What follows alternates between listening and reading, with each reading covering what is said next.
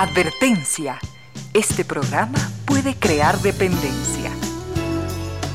Dependencia de la buena música, del comentario oportuno, del momento poético, de las voces que siempre tienen algo que decir. Aquí se unen la música y la palabra, con cierto sentido.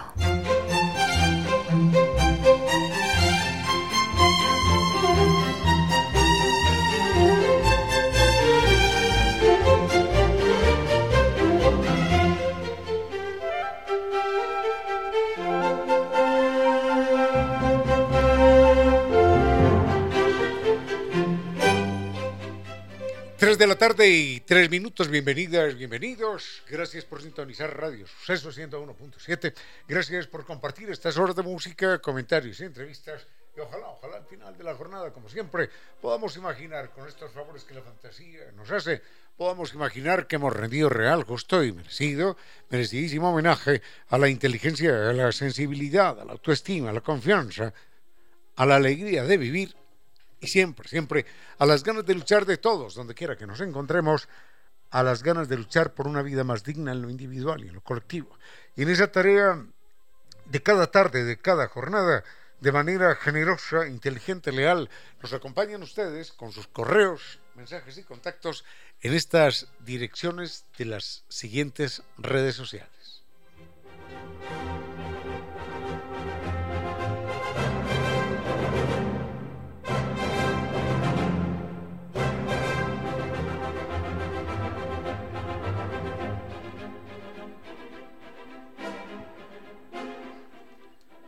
El correo electrónico de la radio es sucesos arroba radiosucesos.fm. Mi correo electrónico es ramiro 477 arroba gmail.com. En Facebook nos siguen como Concierto Sentido. Mi cuenta personal en Twitter, arroba Ramiro Díez. Y en Instagram, arroba Ramiro. Tenemos mucho por compartir en esta tarde del 7. Hoy es 7. 7 de noviembre. Y se escuchan música de de mariachis y juegos pirotécnicos al fondo, es eh, obviamente todo Quito, todo Quito que está celebrando el, el cumpleaños de nuestro queridísimo amigo Héctor Vinicio Soria. Felicitaciones Vinicio y que la vida te permita muchos años más y que sigas, eh, querido Vinicio, derramando calidad humana a borbotones. Gracias por existir como amigo, como compañero de trabajo.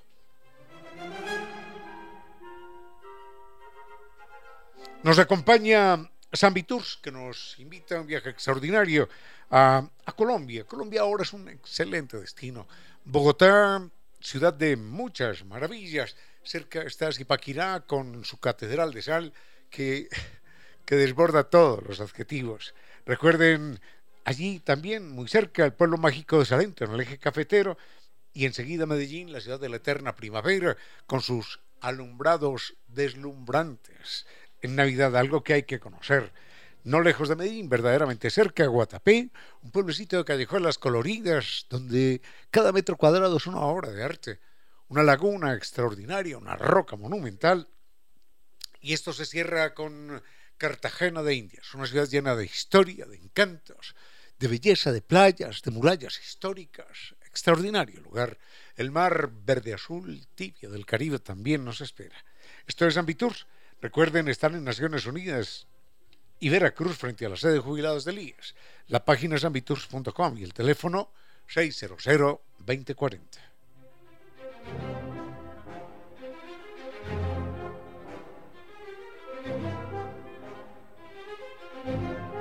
Lo que requiera Recuerde que Medicity, Medicity se los lleva directo a su domicilio.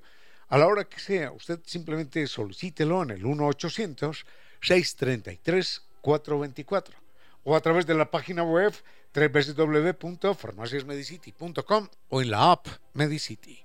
Recuerde, Farmacias Medicity en la nueva era de salud y bienestar.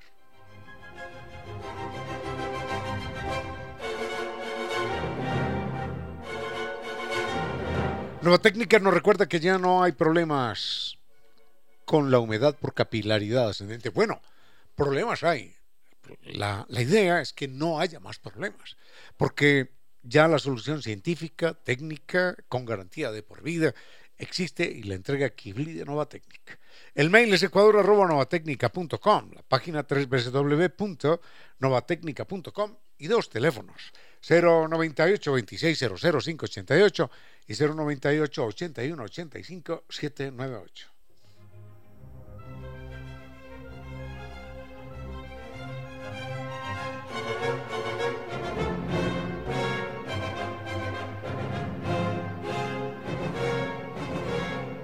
Una cámara con NetLife, NetLife Cam es algo absolutamente fundamental para la tranquilidad suya, de todos, en su casa, en su casa, en su oficina, en su negocio, en el lugar que quiera, para que usted pueda verlo todo en tiempo real, a cada momento. Recuerde, recuerde, puede conocer más de NetLife Cam en la página netlife.es o llamando al 39 20.000. Recuerde NetLife, número uno, mucho más que Internet.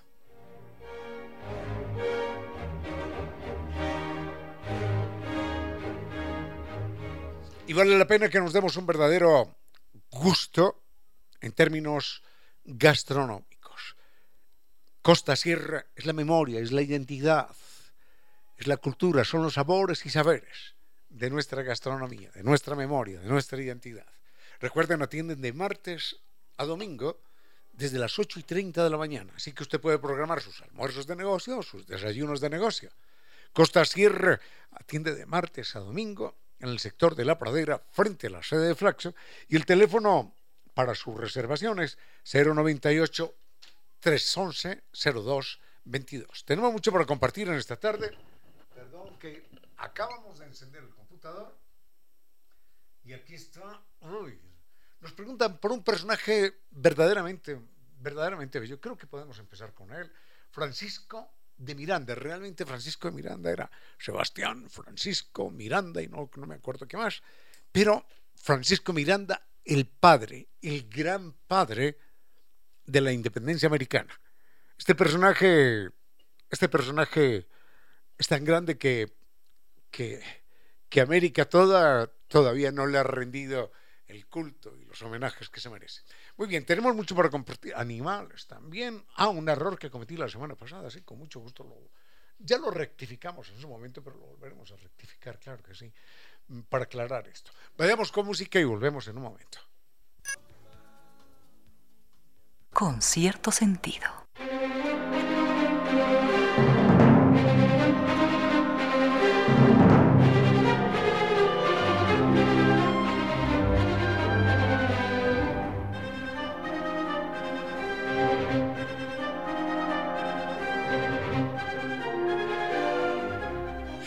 No, no, solemos empezar el programa con, una conversación, pero en esta ocasión va a ser así, porque he sido sorprendido a primerísima hora, hace unos minutos, con, con la visita de un queridísimo amigo, el pintor, el artista, el maestro Marco Gutiérrez.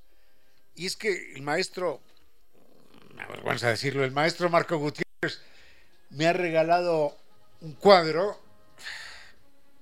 un retrato que hizo de mí, déjeme decirle, maestro, verdaderamente extraordinario. Es usted un, un artista. Es un gusto estrechar su mano de artista, de pintor, de dibujante, no solo de gran ser humano, sino de artista, caramba. Usted me, cuando, cuando alguna vez vino aquí al programa, que vino dos minutitos, me había dicho, soy pintor, sí, soy pintor. Y, ah, bueno, pintor, muy bien. Pero sucede que, que es artista, pero con letras mayúsculas maestro. Es un gran, gran, gran.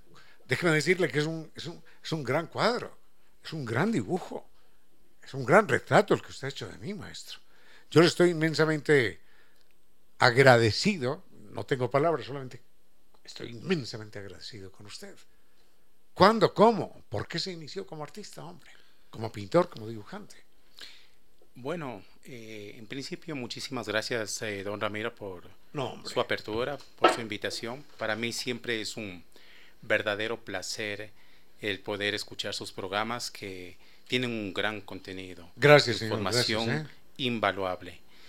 Y bueno, el asunto de, del arte ha sido algo constante en mi vida, pues desde muy joven eh, he estado utilizando materiales como la pintura, la acuarela, el dibujo para poder expresarme. De hecho, una de mis aficiones principales día, día con día es el poder buscar fuentes de inspiración y además ver cómo es que los pintores antiguamente hacían sus obras, que eran obras realmente extraordinarias, que se llevaban incluso años para desarrollarlas con una sutileza, con un encanto, con una magia que lamentablemente en la actualidad se está viendo que va desapareciendo, ¿no? Porque los artistas antiguamente hacían sus trabajos como una forma de expresarse, pero de una manera ardiente y vital. Ahora hay mucho facilismo, hombre. Es una pena decirlo, pero no, no excluye que haya grandes pintores, no excluye que haya grandes artistas, dibujantes maravillosos. Yo conozco más de uno, por supuesto, seguro que usted también. Todos conocemos grandes artistas de hoy en día, pero también hay mucho facilismo, mucho, mucho facilismo. Cuando uno se pone a pensar, eh, Leonardo da Vinci pintó un total de 19 obras en toda su vida. Muere de anciano, pinta 19 obras. Y, sucede que a veces alguien llega que no ha recibido nunca una clase de nada, de choc, choc, choc, cuatro pinturazos, cualquier barbarie y ¡paf! Se consagra como artista. Entonces es cierta vulgarización del arte. Yo en esa medida soy también conservador. ¿eh? Muchas gracias. Mire, por mencionarle un dato. Leonardo da Vinci en la Mona Lisa utiliza una técnica llamada el esfumato, que consistía... Esfumato, qué cosa más extraordinaria, sigue, sigue.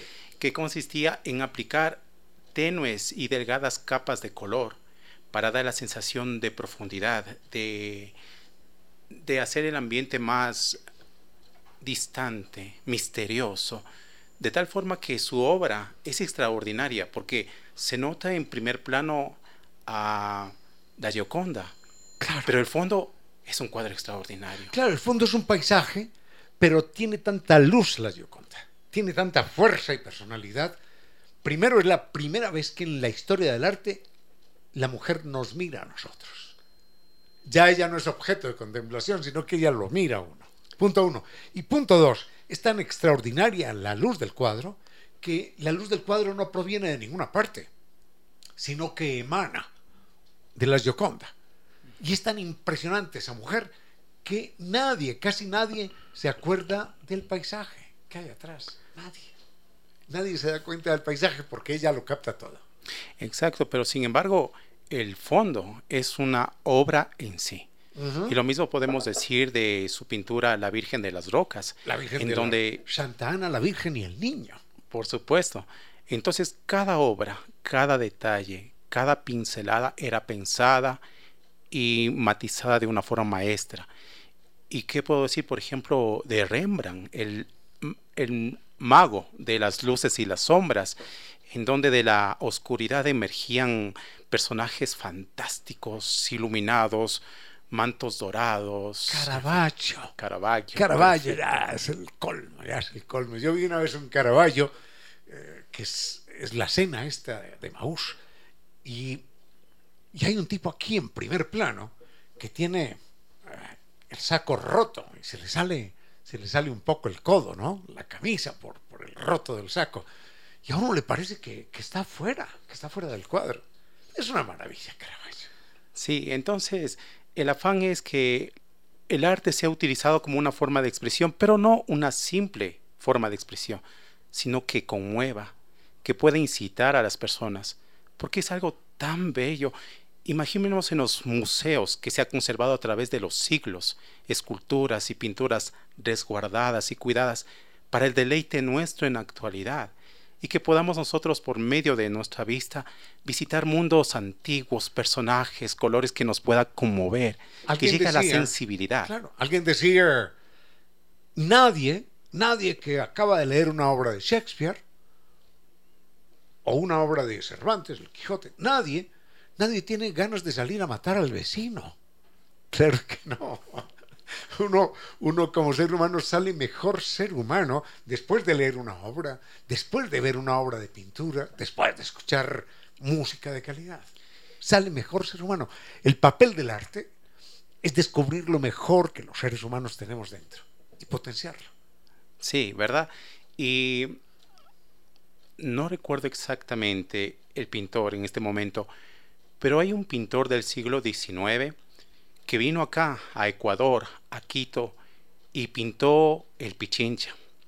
Fue al Atacún y pintó el Cotopaxi, el Cayambe y el Chimborazo. Unas obras extraordinarias que están en un museo en Nueva York y que pinta, por ejemplo, al Cotopaxi con un cielo encendido, ardiente de fuego, unos reflejos impresionantes sobre un lago, una cascada, el Cayambe, el Pichincha en el atardecer, con los rayos del sol arrojándose en todo su esplendor.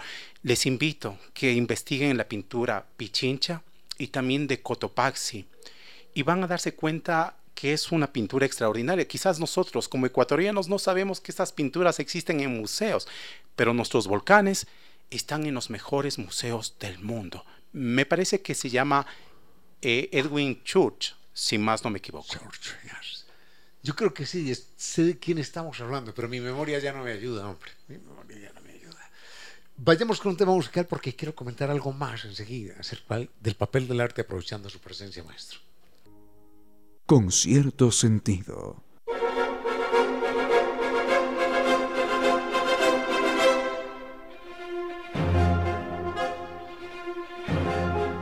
Nunca habíamos empezado el programa así, pero hoy el tema es arte con el maestro Marco Gutiérrez, extraordinario pintor. Nos va a dejar, pintor, dibujante, gran artista, nos va a dejar su teléfono enseguida.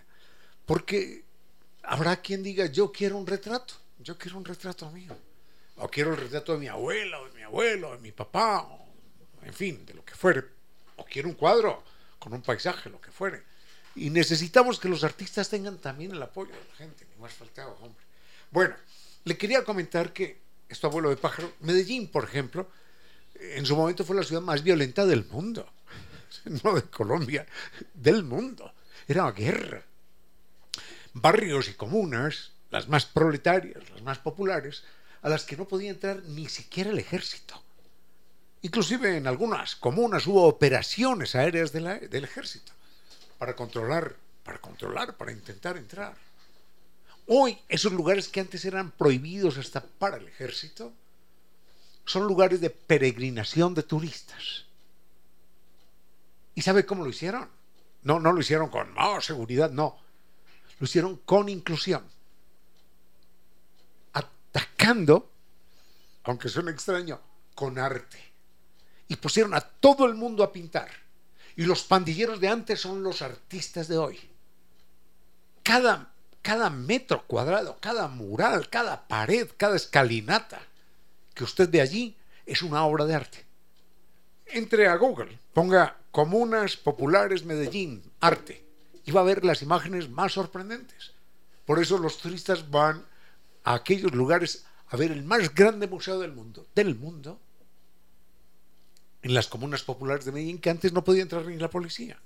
Gracias al arte. El arte transformó a la gente.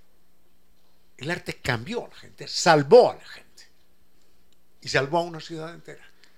Sí, ciertamente el arte puede recuperar no solamente la calidad humana, sino también el espíritu que muchas veces se ha visto enturbiado por alguna causa o razón.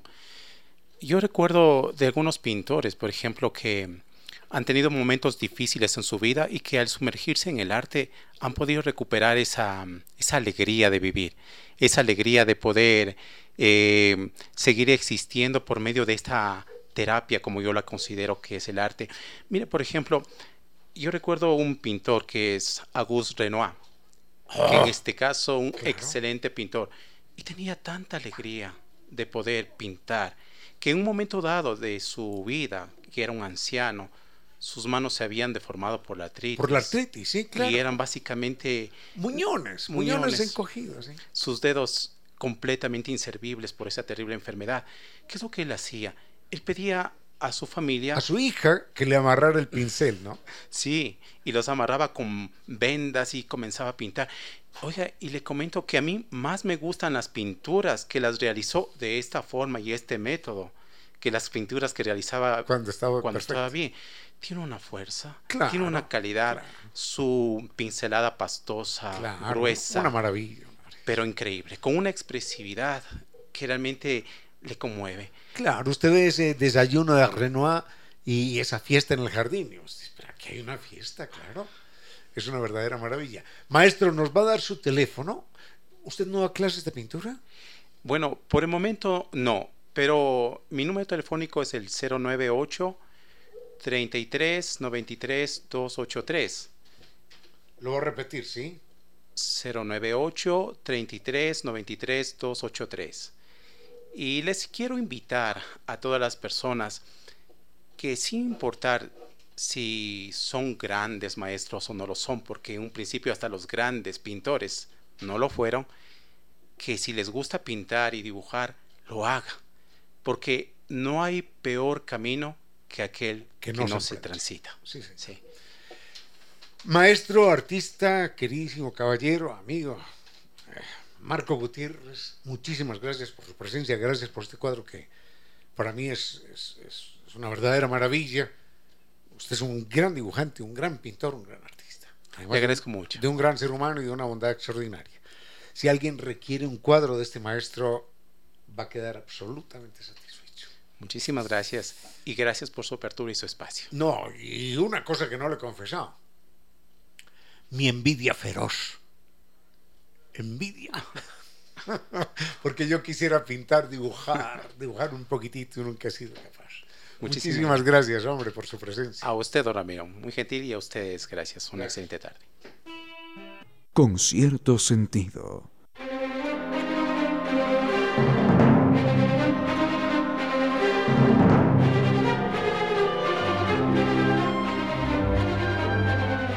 Nueva técnica, esta es una gran noticia, puso fin al problema de la humedad por capilaridad ascendente. Recuerden, no más, no más complicaciones de paredes descascaradas, ambientes enfermizos, propiedades desvalorizadas. La solución de nueva técnica es científica, técnica, con garantía de por vida. Kibli de técnica.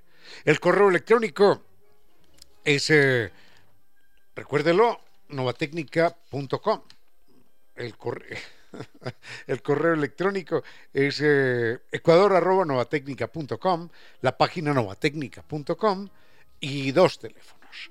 098 26 00588 y 098 81 85 798. Hay temas muy extensos para comentar hoy. Uno de esos temas extensos, creo que, que, lo haré en dos programas, no sé, porque, o en tres, porque es, es un tema muy, extenso. Me, me, piden que hable de Francisco de Miranda. Yo leí una, una biografía, leí dos biografías de Francisco de Miranda alguna vez. Lamentablemente no recuerdo, no recuerdo el autor, pero en todo caso eran dos biografías extensas y a mí me, me enamoró este personaje del que los latinoamericanos sabemos muy poco, muy poco. Sí, sí, Miranda, Miranda, un venezolano, un venezolano. Eh, Miranda, Miranda es grande, es grande, con la misma estatura, yo no sé si de Bolívar, pero de los grandes, grandes de América y de los grandes del mundo. Solamente demos esto como aperitivo.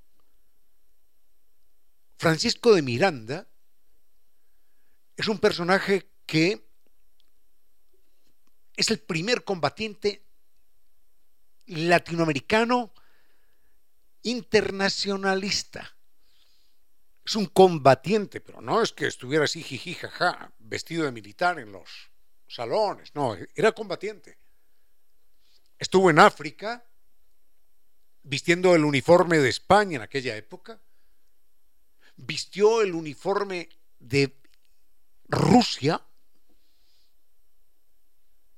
Gracias a sus amoríos extraordinarios con Catalina, con la Sarina Catalina, la grande, vistió el uniforme francés en combates extraordinarios contra los prusianos, en los cuales hubo victoria, vistió el, el uniforme de los independentistas norteamericanos y luchó en la independencia latinoamericana. Uno, dos, tres continentes. Norteamérica y Suramérica, y además Europa y África. Ese es Francisco de Miranda. Un personaje que además era riquísimo, riquísimo. No es que hubiera ido a la lucha desesperado, porque no, no, no, no. Era, era un potentado, ¿eh? era un beneficiado de la vida y de la, de la, de la fortuna. Enseguida les cuento algo de este personaje que nació por ahí en 1750 y que le llevaba veintitantos años a Simón Bolívar.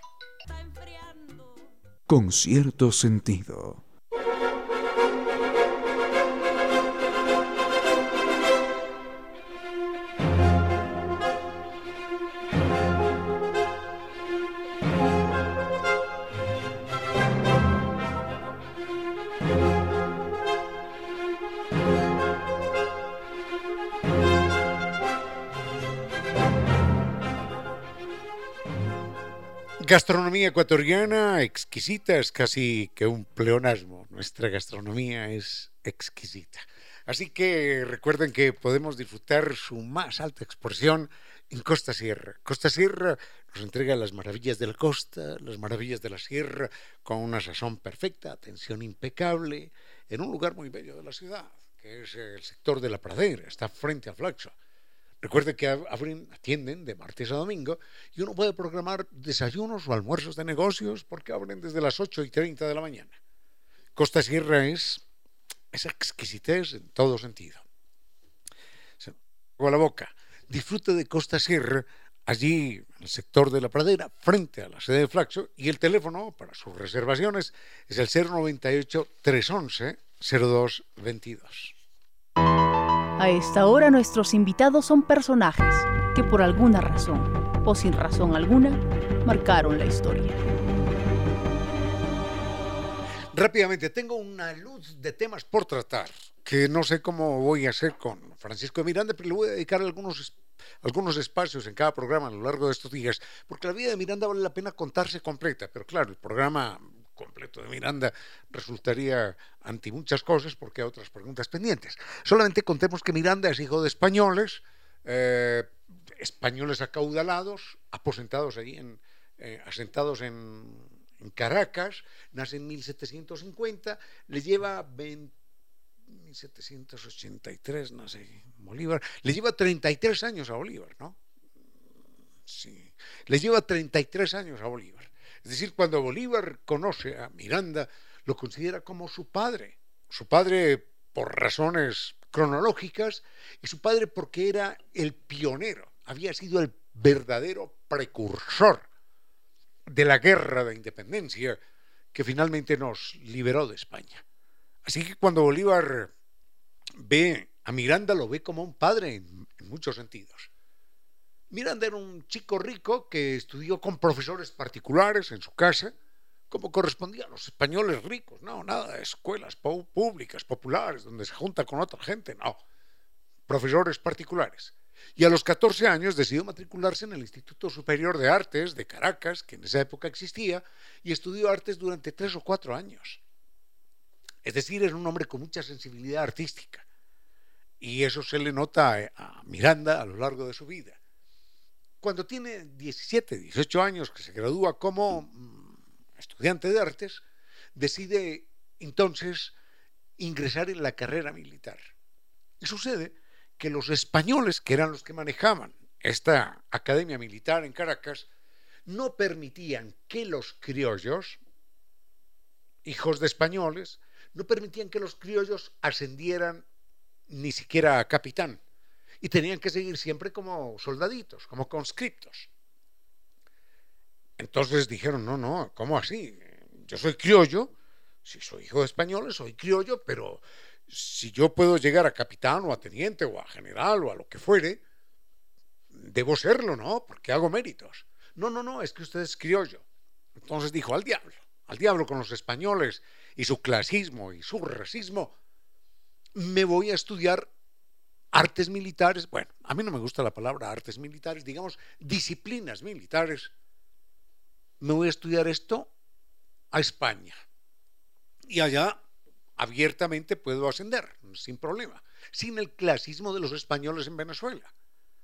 Entonces, este jovencito, que era verdaderamente talentoso, Francisco de Sebastián Francisco de Miranda y no me acuerdo qué más, decide allí no solamente estudiar disciplinas militares, sino que estudia también eh, literatura, música, historia y aprende perfectamente italiano, inglés y francés.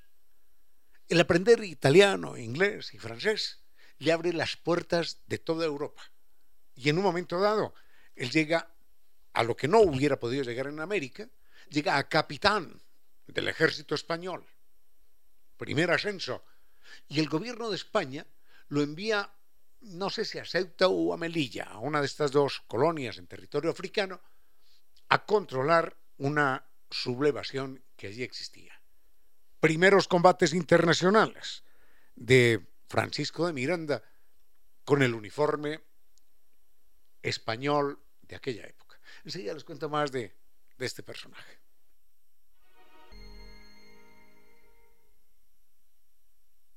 Con cierto sentido.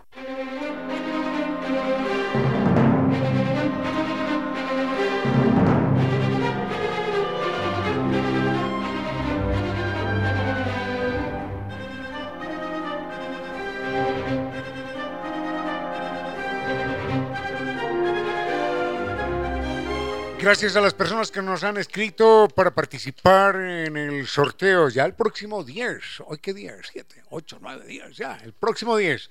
Faltan tres días para el sorteo de la silla Super Paco. Es la silla oficial de la FIFA, silla gaming edición limitada. Es decir, no hay muchas.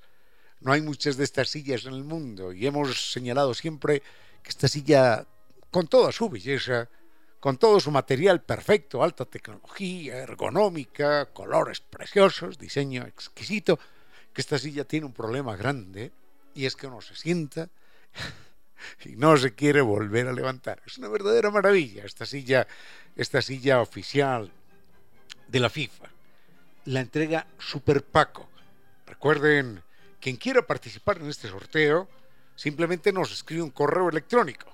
Puede ser al Twitter de la radio que es arroba radiosucesos S o a mi correo electrónico ramiro díaz 477 arroba gmail.com repito el twitter de la radio arroba radiosucesos S. Mi correo electrónico ramiro díaz 477 arroba gmail.com Dicen, hola, ¿qué tal? Quiero participar. Yo les respondo inmediatamente. Y mm, a quien escriba mi correo, yo le respondo inmediatamente y ya su nombre queda inscrito. Y el, el día 10, el día 10 tendremos el sorteo aquí entonces en la radio para que ustedes sean los felices ganadores.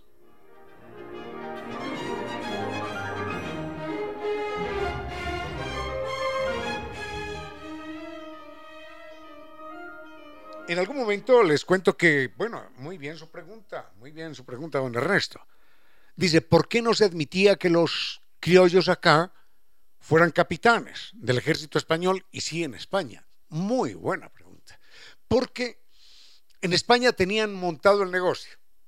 Era que vendían la licencia de capitán en esa época por 80 mil reales no sé cuántos son o eran, el equivalente de 80 mil reales. Pero era una cifra gorda, jugosa, importante. Entonces, vendían el, la licencia de capitán y la persona realizaba sus estudios y realizaba y tenía méritos y finalmente lo ascendían a capitán pagando 80 mil reales y pagaba también a los jesuitas en aquel entonces, paga una certificación, yo no he podido saber qué es eso, pero certificación de limpieza de sangre, ¿no? Los jesuitas decían, yo no sé con qué laboratorio, qué sé, pero decían, sí, este señor tiene sangre limpia, ¿no? Entonces, como tenía sangre limpia, podía ascender en el ejército español. Eh, Francisco de Miranda acepta pagar 80 mil eh, reales, era, era una organización paralela al ejército español que tenía montado este negocio. Y exportaban, exportaban no solamente españoles con estos grados militares, sino que exportaban también colonos alemanes y flamencos dentro del ejército alemán con cargos militares en el ejército español en América. Miranda se aguanta el garrotazo, paga 80 mil eh, euros, acepta que los eh, jesuitas, yo no sé con qué método, le hagan el examen de limpieza de sangre, le dicen, sí, sí, usted tiene la sangre limpia y ya puede ser capitán. Entonces lo nombran capitán, trabaja en España una temporada, pero se aburre, en algún momento dado renuncia al ejército eh, español y decide viajar por el Caribe. Se va, se va a Haití, se va a Cuba, se va a República Dominicana, recorre distintas islas, toca los Estados Unidos y en un momento dado viaja a Francia, era un viajero así, incansable, se va a Francia y termina en la corte zarista. Allí su formación militar, su hablar inglés, su hablar francés, su hablar italiano, sus conocimientos de arte, de música, de matemáticas, de astronomía, tantas cosas, y su encanto personal, le abren las puertas de la corte y le abren los brazos de Catalina la Grande, la zarina de Rusia, y Sarina, esta Sarina, le impone, mejor, le exige que vista el uniforme militar ruso, con el grado de general o algo así. Pero no solamente le pone el uniforme, sino que ella también se lo quitaba cuando le daba la gana y lo convierte en objeto de sus amoríos. Entonces, por supuesto, se da este caso particular. Catalina tenía, tenía más amantes, dicen los biógrafos, que pelos en la cabeza. Y uno de sus amantes fue Francisco de Miranda. Entonces, Catalina le ponía el uniforme y se lo quitaba cuando ella quería. Así que realiza algunas operaciones militares con el ejército, con el ejército ruso. Así que es un combatiente que ya está en España, está en África y ahora combate a favor de los rusos. Y en un momento dado se inicia la amenaza de una guerra entre Turquía y Rusia. Y mm, Francisco de Miranda decide abandonar Rusia y la zarina ordena que lo capturen como sea y que lo vuelvan a traer a su lado. Pero el tipo, más hábil y ya tenía tiempo, tiempo en la fuga, logra escapar y no regresa a Rusia. Pero deja en la, en zarina Catalina la Grande, al parecer, gratísimos, gratísimos recuerdos. Y de allí llega a Francia. Y vengan las historias en Francia.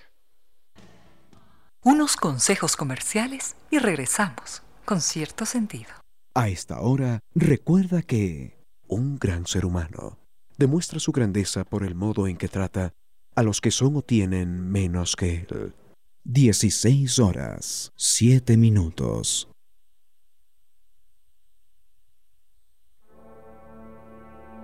Hubo una niña nacida en Polonia y su padre era un maestro que por motivos políticos tenía dificultades con el director de la escuela. Entonces aquella niña en venganza inventó un explosivo con el que voló en añicos la muñeca de su compañerita, que era la hija de aquel director. Aquello de fabricar explosivos para despedazar muñecas lo había aprendido en un libro de física y química que su padre tenía en alguna parte y que había leído en sus horas de ocio. La niña se llamaba María Sklodowska y más tarde el mundo la conoció como María Curie. Años más tarde, en medio de indecibles penurias económicas, aquella jovencita viajó a estudiar a París para conocer lo que más quería, la ciencia, en particular física y química. Los estudiantes se preguntaban, ¿quién es esa muchacha de aspecto tímido pero de gesto decidido que viste de manera tan pobre? Nadie lo sabía a ciencia cierta y respondían. Es una extranjera de nombre impronunciable. Se sienta siempre en la primera fila en clase de física.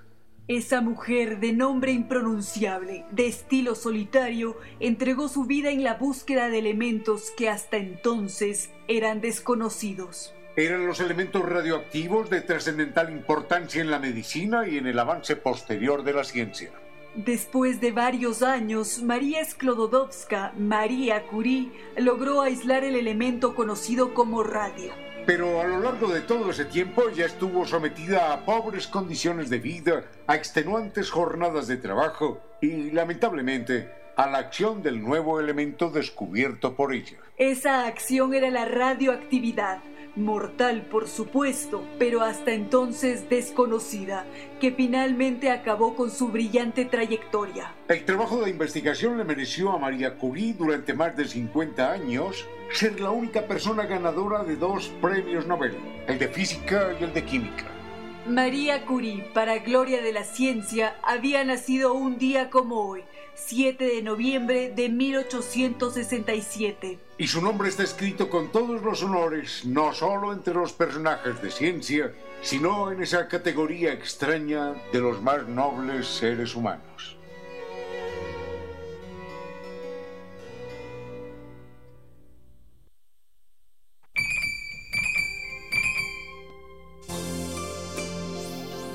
Seguí tus ojos como estela de luz en el recuerdo.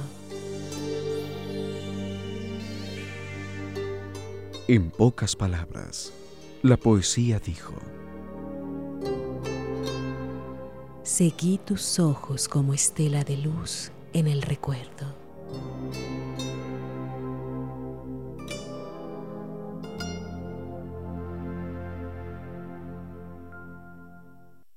Sigue con ustedes, Ramiro Díez. Con cierto sentido.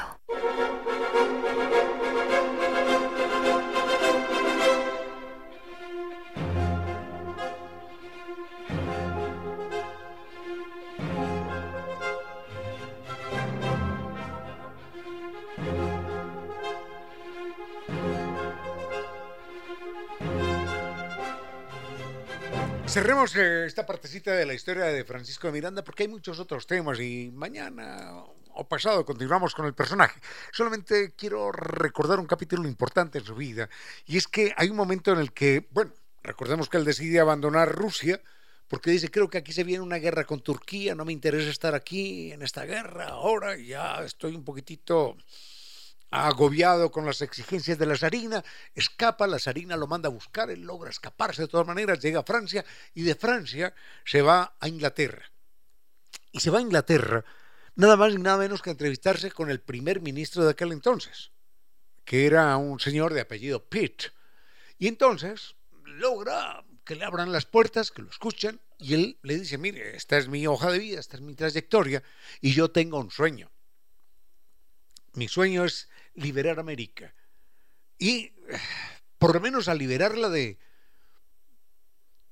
del imperio español. Yo soy más anglófilo que hispanista. No quiero nada con España. Quiero entrar en asociación, en cooperación con eh, Inglaterra, porque me parece un país más abierto, más, más avanzado en todos los sentidos. Y nos convendría más estar aliados con Inglaterra que estar aliados con, con España, pues, o ser dominados por España.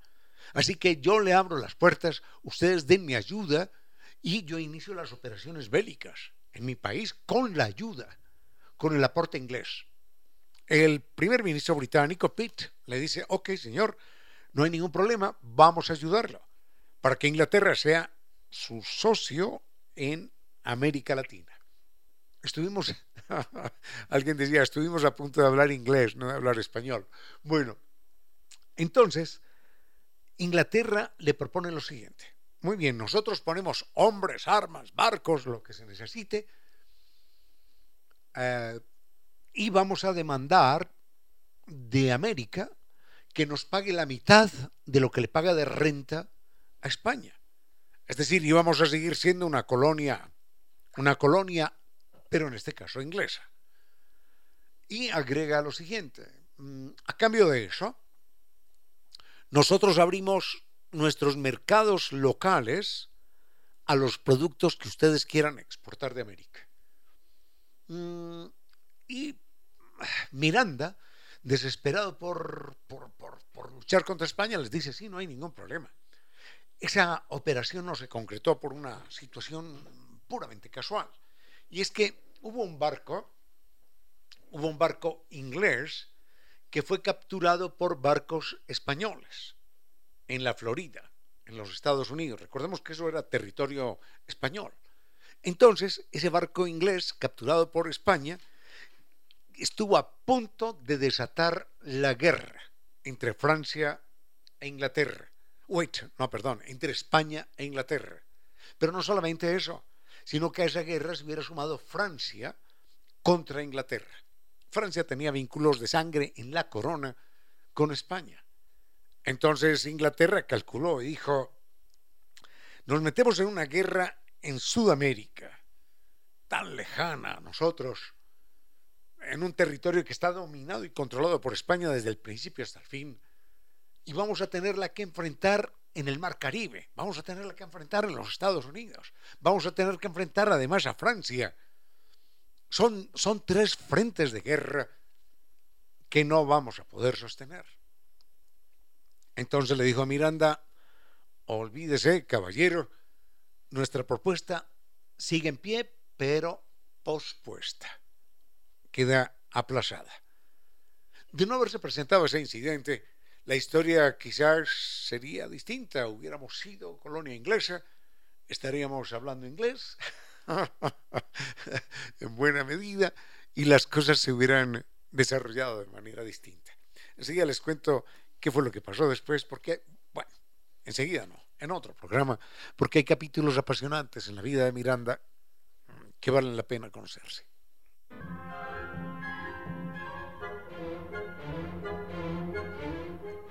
Lo que más nos preocupa a todos ahora es la seguridad y también en la carretera hay que tener seguridad.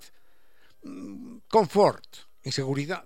Por eso llantas Hancock son la solución perfecta, porque son la respuesta perfecta a cualquier carretera, clima o superficie. Sienta esa conexión eh, y recuerde que Hankook Tire es el patrocinador global del Real Madrid. Las encuentra en Freno Seguro, el equipo más completo para el mantenimiento de su vehículo. Los puede visitar en Guayaquil, Durán, La Libertad, Playas y Quito.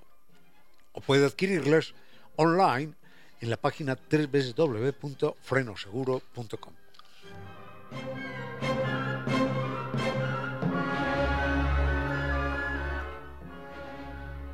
En estos días, en algún comentario marginal, hice alguna referencia a la deforestación en Brasil y recordaba en su momento, perdón, veo quién nos pregunta esto.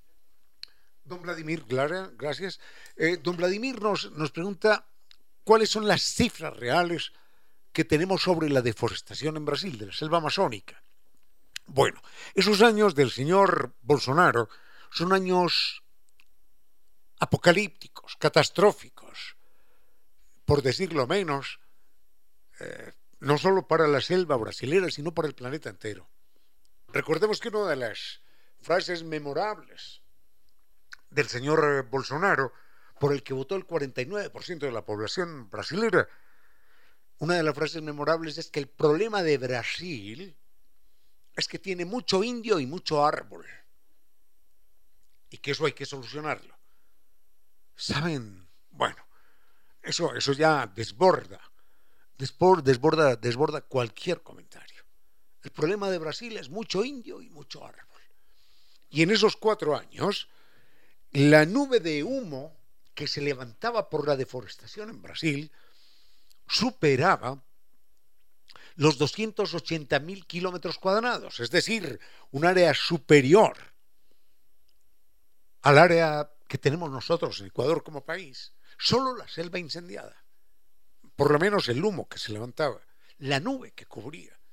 Hay un personaje allí muy oscuro que se llama Blairo, Blairo Maggi, que es considerado en Brasil el rey del sorgo. El sorgo es un grano y él lo cultiva en el Amazonas. Ahora, que hay una historia larga desde el punto de vista ecológico, que la puedo comentar más adelante, pero el asunto es este. Les doy algunas cifras. Este señor era el gobernador de Mato Grosso. Mato Grosso es una de las provincias, no, no es una, es la provincia más, más pobre de, Brasil. Solamente les cuento que uno de los negocios que existen en Mato Grosso, esto es de una película que no se la imagina ni Kafka ni, ni Dostoyevsky juntos, uno de los negocios que existen en Mato Grosso es el de alquiler de ataúdes. Porque la gente es tan pobre que no tiene con qué comprarse el ataúd. No, no, no tiene. Lo alquilan, venga, lo llevan, lo botan al hueco y devuelven el ataúd. Ese es en Mato Grosso. Este señor, en Mato Grosso, era el gobernador, cuatro años. En el primer año, solo en el primer año, arrasó, barrió, deforestó el equivalente a 30.000 kilómetros cuadrados en el primer año. 30.000 kilómetros cuadrados, si no estoy mal, podemos poner cuál es la, la, extensión de Pichincha, creo que somos 15.000 kilómetros, ¿no? Pero bueno, la extensión, la extensión de 30.000 kilómetros debe equivaler más o menos a dos veces la provincia de Pichincha, si no me fallan la memoria y los cálculos. Y en los cuatro años, en los cuatro años, arrasó con 280.000 kilómetros cuadrados, que es mucho más, mucho más que la extensión de Ecuador, mucho más, en cuatro años. Este señor sigue siendo el rey del sorgo, no hay cómo pararlo, y uno no sabe cómo se mueven las frutas en ese panorama socioeconómico y político de Brasil ¿Y qué pasaría si en un momento dado un gobierno como el de Lula le dice stop, pare más, no va más, no va más deforestación, no va más incendio, no va más arrasamiento de la selva? Porque, porque es una amenaza, es una amenaza planetaria, no solo para el Brasil, planetaria, el que alguien diga que el problema de Brasil es que hay mucho indio y mucho árbol. ¿Qué área tiene Pichincha? ¡Uh, la la! 9000 kilómetros. Oh, yo pensaba 15.000. Bueno. Es decir, tres veces, resumía, tres veces la provincia de Pichincha deforestada en el primer año, en el primer año de gobierno. Y fue gobernador cuatro años. Así que se dio todo el gusto y todo el lujo. Y creo, sí, en enseguida tenemos tiempo de comentar algo más acerca de lo que desde el punto de vista ambiental es la selva amazónica. Sí, sabemos las cifras y todo lo demás, pero ¿por qué es tan nefasto el trabajo de la agricultura o la ganadería allí? ya lo vemos. Con cierto sentido.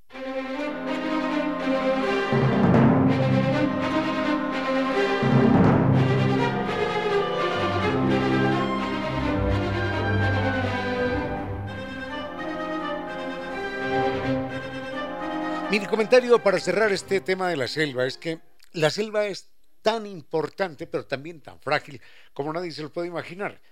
Eh, con el paso de los siglos y los milenios, los, los lagos todos terminarán convertidos en, en, pantaneros, porque la lluvia que se va depositando en ellos va arrastrando humus de las montañas y al final la tierra termina por desalojar al agua. Así que algún día terminaremos por cruzar caminando un lago, pero que ya ya es tierra firme. Las mismas montañas, con toda su majestuosidad, se van erosionando con eh, la presencia del viento, de la lluvia, de los glaciares. En cambio, las selvas, la selva, por ejemplo, que tiene el planeta, que está en la zona tropical y que va, en América va desde Panamá hasta Brasil, eh, en la misma latitud en África, en Indonesia y en algunas partes del sudeste asiático, la selva ha permanecido igual durante 40 millones de años. Es un territorio muy antiguo. Ahora, ¿cuál es el problema de esta selva? Que de todas maneras va recorriendo el agua, porque no está a nivel del mar, y el agua que cae aquí en la Amazonía, algún día, algún día, llegará hasta el mar Atlántico, allá en Brasil, algún día. Y puede ser que esa gota de agua tome 5.000 años, pero se va llevando el humus una, una arenita de humo se la va llevando inevitablemente hasta Belén de Pará, allá en el extremo, en el Atlántico. Pero miren una cosa, este proceso es muy lento porque, por ejemplo, el Puyo, que está aquí en el oriente nuestro, está a una altura de quizás 800, 900 metros. Y significa que el desnivel entre el Puyo y el extremo allá del Brasil tiene apenas esa diferencia de 800 metros. Es decir, es un, una mesa de billar, prácticamente. Entonces el agua corre muy lentamente, muy lentamente. Por eso, como corre tan lentamente, se mantiene allí, allí se conserva, allí se recicla. El problema es que como a lo largo de 40 millones de años el agua ha venido barriendo con los nutrientes, la tierra de la Amazonía es una tierra pobre. Aunque la gente piensa que es no, no, es una tierra pobre y la capa de humus difícilmente alcanza los 50 centímetros. Usted en, Guayas alcanza las capas de humus a un metro y medio, dos metros. Contractor tiene que ser. Para arar. En la Amazonía, 40 centímetros, 50 centímetros. Y entonces dirá uno, ¿de dónde se sostiene un árbol de aquellos? Bueno, porque las raíces en la Amazonía no están en profundidad, buscando nutrientes porque abajo no hay nutrientes, sino que están todos los nutrientes arriba por las hojas que mueren y los animalitos que mueren y se van quedando arriba. Entonces las raíces en la Amazonía están extendidas casi casi sobre la superficie. Y los árboles en la Amazonía se sostienen unos con otros. Por eso usted tumba un árbol aquí en la sierra y tumba solamente ese árbol, porque el otro está lejos y las raíces de ese árbol son independientes. En la Amazonía no. En la Amazonía las raíces de este árbol están abrazadas con todos los demás árboles alrededor. Así que por eso cualquier daño en la Amazonía es como entrar a patear un balón en una cristalería pum, paf, hace un daño enorme. Bueno, rápidamente mi tema musical porque nos vamos a Colombia.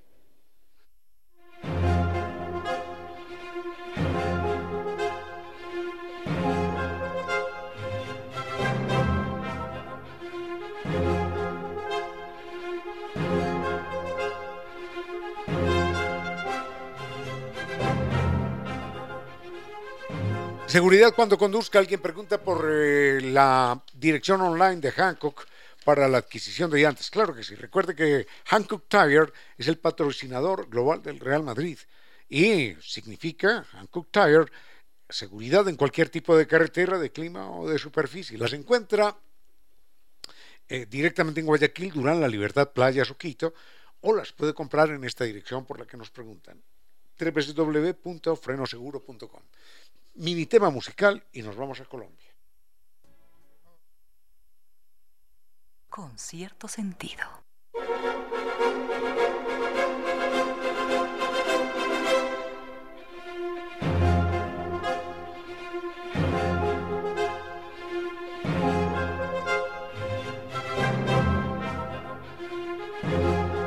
Nos espera Colombia y estamos aquí con el doctor Andrés Silva de San Vitor. ¿Cómo estamos con el viaje que es que tiene una salida mágica? El 8, el 8 de diciembre, que es una fecha extraordinaria en Colombia y en Medellín. Por supuesto, por supuesto que sí. Eh, bueno, eh, Ramiro, eh, muchísimas gracias por la invitación y sobre todo un, atento saludo y agradecimiento a toda esta bella audiencia que, que usted tiene tarde a tarde. Gracias, hombre. Porque le cuento que cerramos ya los cupos, ¿sí? Y hemos decidido eh, salir, salir con otra fecha. ¿sí? Señor, le agradezco mucho porque una señora me llamó y me dijo, oiga, dígale al señor de San Viturs que no se llama la gente. Sí, sí, sí, Así sí. Que ya le di el mensaje, no se llama la gente. Sí, no, y, de hecho, de hecho estamos, estamos, estamos promocionando la, nueva, la nueva salida, ¿ya? Para el, para, para el 12 de diciembre. ¿sí? Eh, están pasando cosas que, realmente nosotros nunca nos, nos, lo habíamos imaginado y cada día vamos conociendo mejor a la gente, vamos viendo cómo es que la gente, por qué la gente nos prefiere, por qué la gente viaja con nosotros y sobre todo en este viaje, por qué lo está haciendo. ¿Sí? A ver, cuéntenos, secreto. Bueno, mire, eh, nosotros, nosotros no pensábamos que este viaje coincide con el Mundial. Y usted sabe Y usted sabe que el mundial atrae a millones de personas de, forma presencial o viendo desde, desde la comodidad de su hogar, pero todo está, el planeta está futbolizado.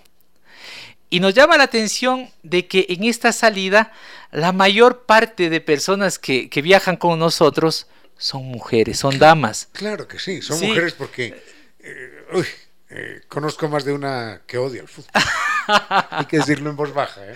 Sí, sí, bueno, a, muchas personas les encanta el fútbol, nuestra selección está ahí en el Mundial y todo, pero comencé a investigar un poquito, preguntando a la gente, eh, bueno, y, y, cómo así se decidió viajar sola?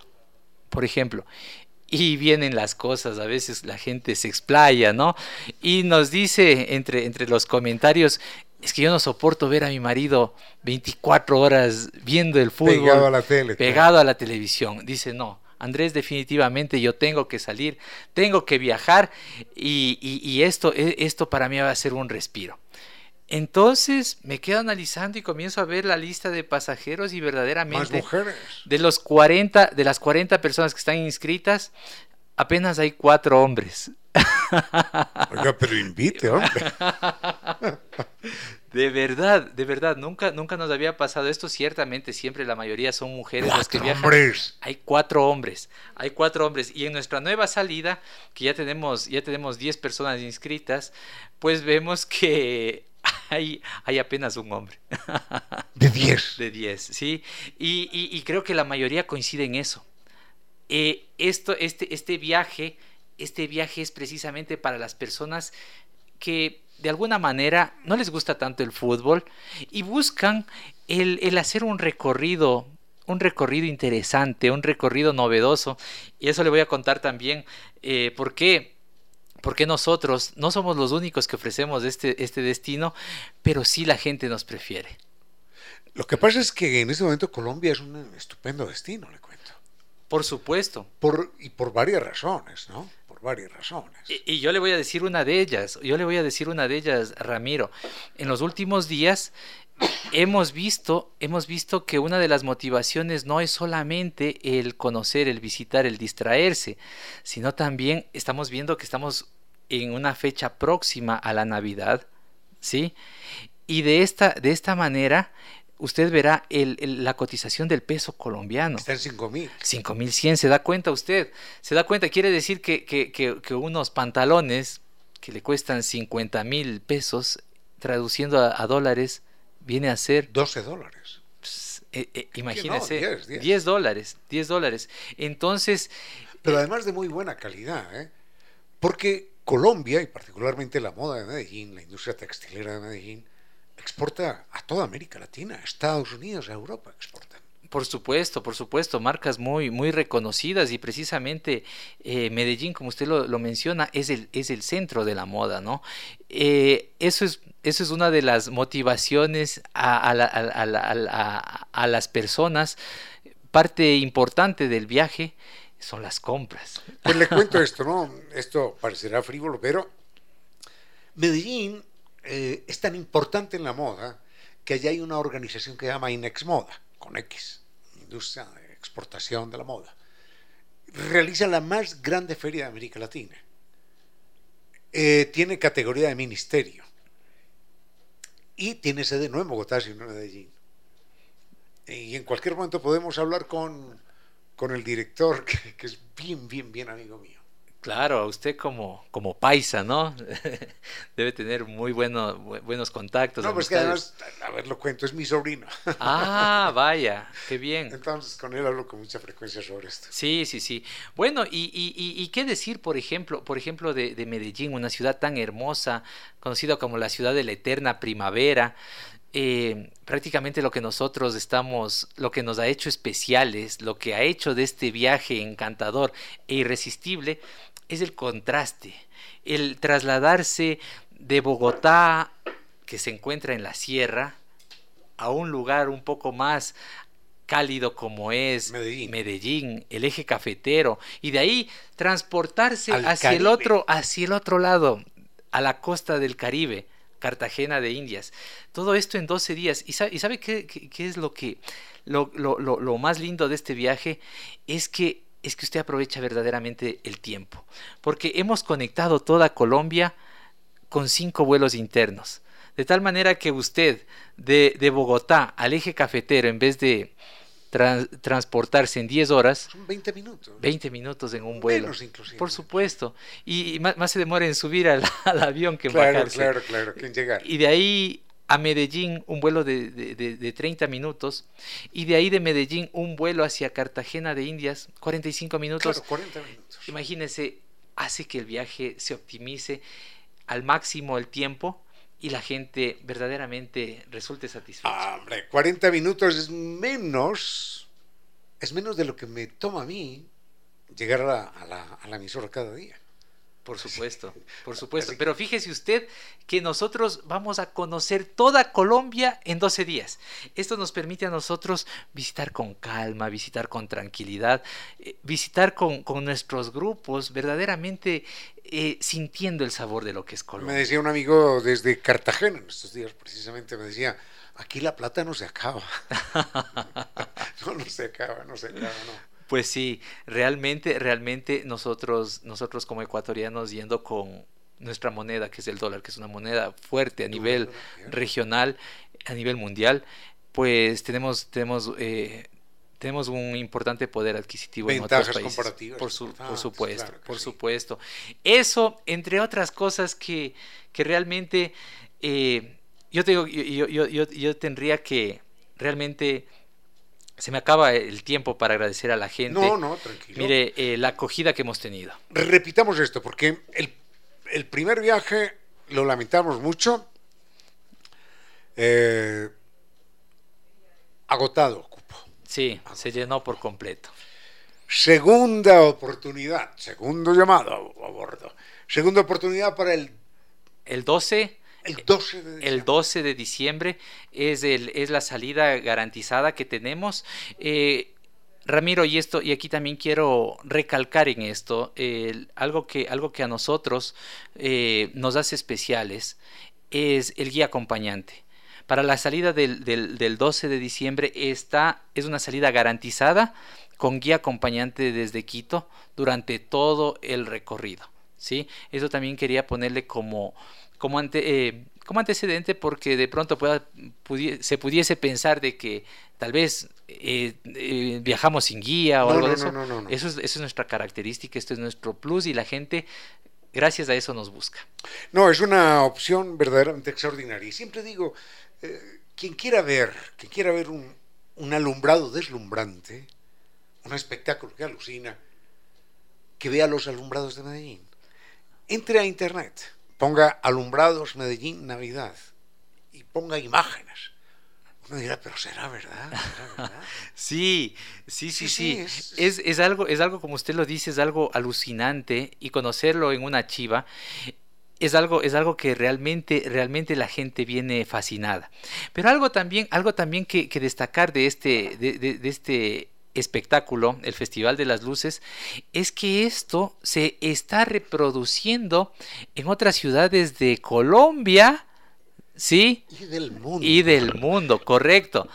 Es, la gente de Medellín les vende el software a, otras ciudades de Colombia y del sudeste asiático, porque uno dice, pero ¿será posible? Sí, sí. sí le venden el software de los alumbrados que lo cambian cada año y se lo venden a distintas ciudades en el mundo. Por supuesto, por supuesto. Y, y, y, y lo, lo, lo, bonito, lo interesante es que, e, es que uno se conoce a la ciudad en el día, en la noche y en la noche con los alumbrados. Que es una experiencia son única. Tres, son tres ciudades. Por supuesto, por supuesto. claro que sí. Y ahora, algo que es importante recordar. Los niveles de seguridad están muy altos. Eh, obviamente, obviamente. Se ha logrado recuperar la tranquilidad en la ciudad, sigue siendo estupendo, sigue siendo, ahora es segura, eh, gracias a la inclusión. Por supuesto, por supuesto, es, es, un ejemplo digno de, digno de imitar, ¿sí? Porque fíjese usted, eh, en, ciertos lugares, en ciertos suburbios de Medellín, hace, hace, hace, hace algunos años, era, eran sitios donde reinaba el caos, la violencia, y pues ahora se han convertido en unas muestras de arte, del arte urbano. Y qué decir que en uno de esos, de esos suburbios se encuentra una de las bibliotecas más grandes de América. Creo que es la más grande de América y la más bella además, la más lujosa, la más moderna. Eh, mm, eran partes a las que no entraba ni el ejército ni la policía. Y hoy son lugares de peregrinaje de millares y millares de turistas porque no, no creen tanta belleza. Claro, y, y, con su principal anfitrión, que es la gente. Eso, eso dicen, ¿no? Por supuesto. Pura, pura calidad y puro calor humano, sí. Por supuesto. Doctor Silva, por favor, damos el teléfono de San Viturs para esta segunda salida y agradecemos a todas las personas que han atendido la invitación a la primera, lo van a disfrutar extraordinariamente y en la segunda salida también. Con la misma calidad. Con la misma calidad y con guía acompañante desde aquí. Por supuesto, Ramiro, nuevamente muchísimas gracias a la confianza de la gente y pues los teléfonos, estamos a las órdenes con nuestros, nuestros cupos para la segunda salida al 600 2040 pero sabe que hay un problema cuando desembarquen tantas mujeres en Colombia. pero ¿quién pidió esto? Yo creo que al final a más de uno le va a dar ganas de... ¿Quién pidió tanta maravilla, hombre? ¿Qué es esto? Bueno, bueno, bueno. Así que recordemos los teléfonos nuevamente. 600-2040. Visítenlos en Naciones Unidas y Veracruz, frente a la sede de jubilados de IES. Estamos para servir. San Viturs muchísimas gracias, una maravilla. Manden, manden mensajes desde, desde esas tierras donde no se necesita visa, ¿no? Nada. Puede viajar solo con su cédula. Con, la cédula, con la cédula de ciudadanía. Qué excelente, ¿no? Maestro, muchísimas gracias. Gracias a usted, Ramiro.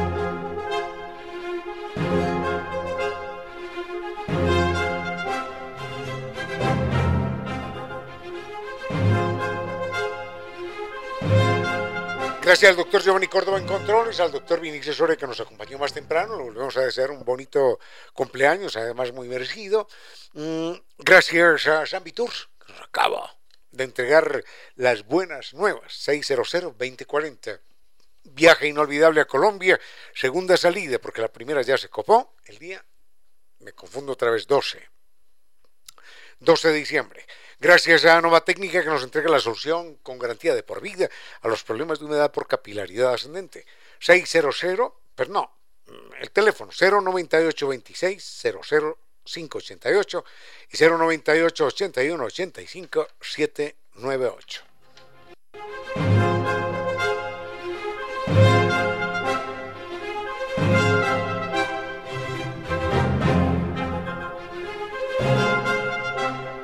Recuerde que entre los servicios digitales de NetLife tiene las plataformas de streaming.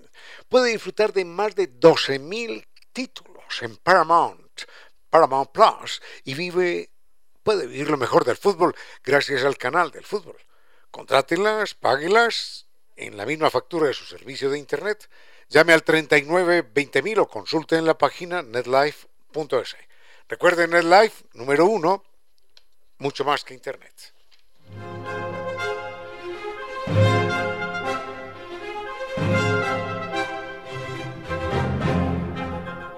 Y disfruta de Costa, de Costa Sierra. ¿Ha ido usted alguna vez a Costa Sierra, doctor Silva? Costa Sierra. El restaurante que está ahí en el sector de la pradera. Deje de viajar tanto y vayamos un día, vayamos un día. Por supuesto. ¿De acuerdo? Claro que sí. Puede ser en esta semana o la próxima. Esta misma sería. Lo, va a disfrutar extraordinariamente. Muy bien, recuerden Costa Sierra, las exquisiteces de la costa, las maravillas de la sierra, mmm, estupenda sazón, toda nuestra gastronomía allí para que usted se dé el gusto que bien se merece. Están en el sector de la pradera, frente a la sede de Flaxo, y el teléfono para sus reservaciones es el 098 311 0222. Defender los derechos de los otros es lo mejor de nosotros, los humanos. Artículo número 12. Todo acto que implique la muerte de un gran número de animales salvajes es un genocidio, es decir, un crimen contra la especie. La contaminación y la destrucción del ambiente natural conducen al genocidio. Declaración leída y aprobada por las Naciones Unidas y posteriormente por la UNESCO. Los otros animales, nuestros hermanos. Tiene que existir alguna luz entre la noche más espesa algún país desconocido donde no exista la tristeza. Esa luz, ese país, está dentro de usted. Gracias por compartir con cierto sentido.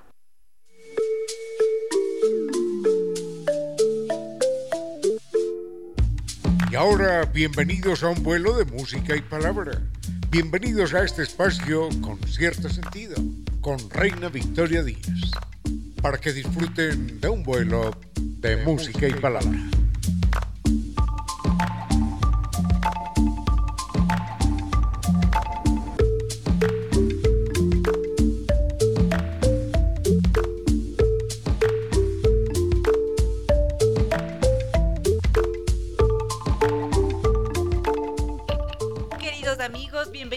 De música y palabra con cierto sentido. Muchas gracias por todos sus mensajes. Justamente ahora venía conversando con ustedes. Por acá Patricio Díaz me dice, me subo en el carro e inmediatamente me subo al vuelo. Me encanta porque lo primero que hacemos aquí es desplegar las alas de la imaginación. Al mismo tiempo escribía Nelson desde la Sultana de los Andes, que no se pierde un solo programa. También Leonor. Mm, me decían que no me olvide por nada de este mundo felicitar a Laucas por su, por su triunfo, por haber ganado allá en el Monumental con un gol. Felicitaciones, por supuesto, qué alegría y estamos todos ya a la espera, esperando ver ese nuevo triunfo. Por acá está también escribiendo Augusto Ruiz desde Brasil, Santiago Quelal. Bueno, voy a seguir revisando sus mensajes. Fernando también está por acá escribiendo. Fernando Herrera Ortiz, muchísimas gracias. Escucho sus mensajes, queridos amigos. Vamos a ir con algo de música a cargo del doctor Giovanni Córdoba y continuamos.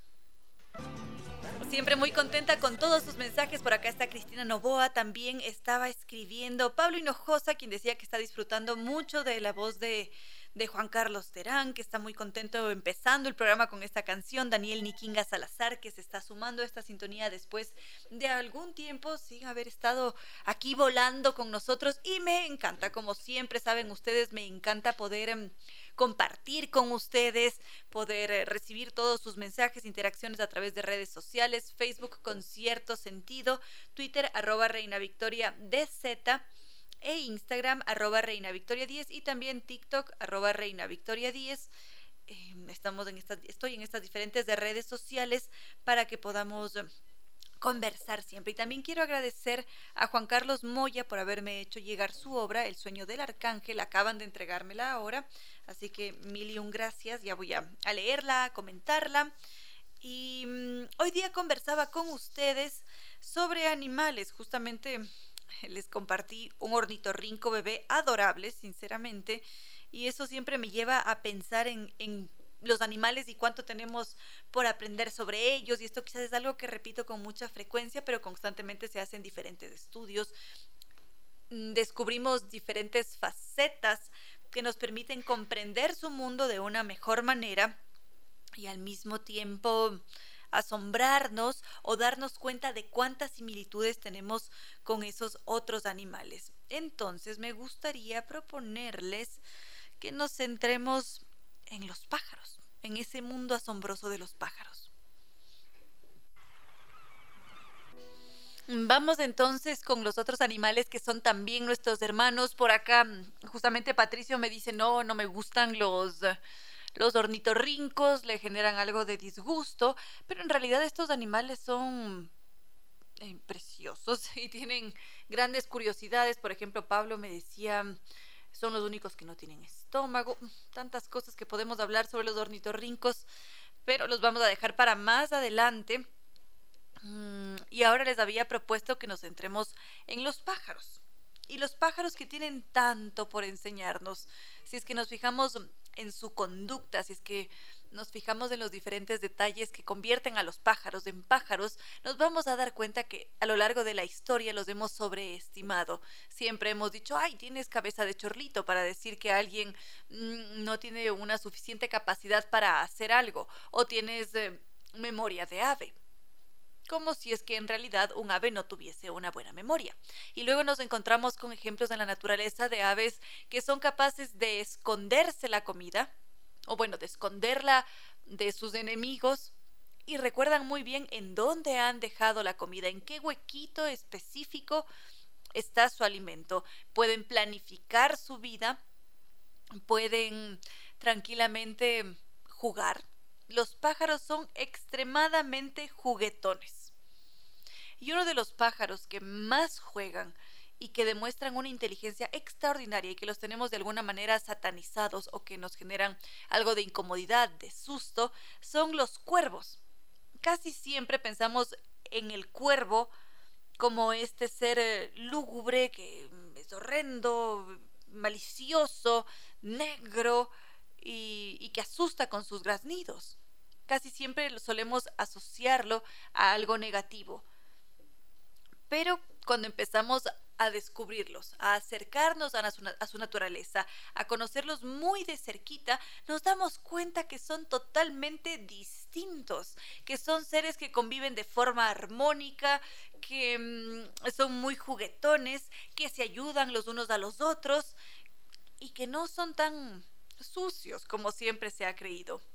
En realidad son muy organizados y durante mucho tiempo fueron un misterio, pero ahora sí que se los estudia y cada vez conocemos diferentes facetas de ellos que los enriquecen y que van dejando atrás esa idea que hemos tenido siempre del cuervo como un animal desgarbado, de miedo, y más bien lo podemos tener como un animal inteligente, curioso y muy juguetón.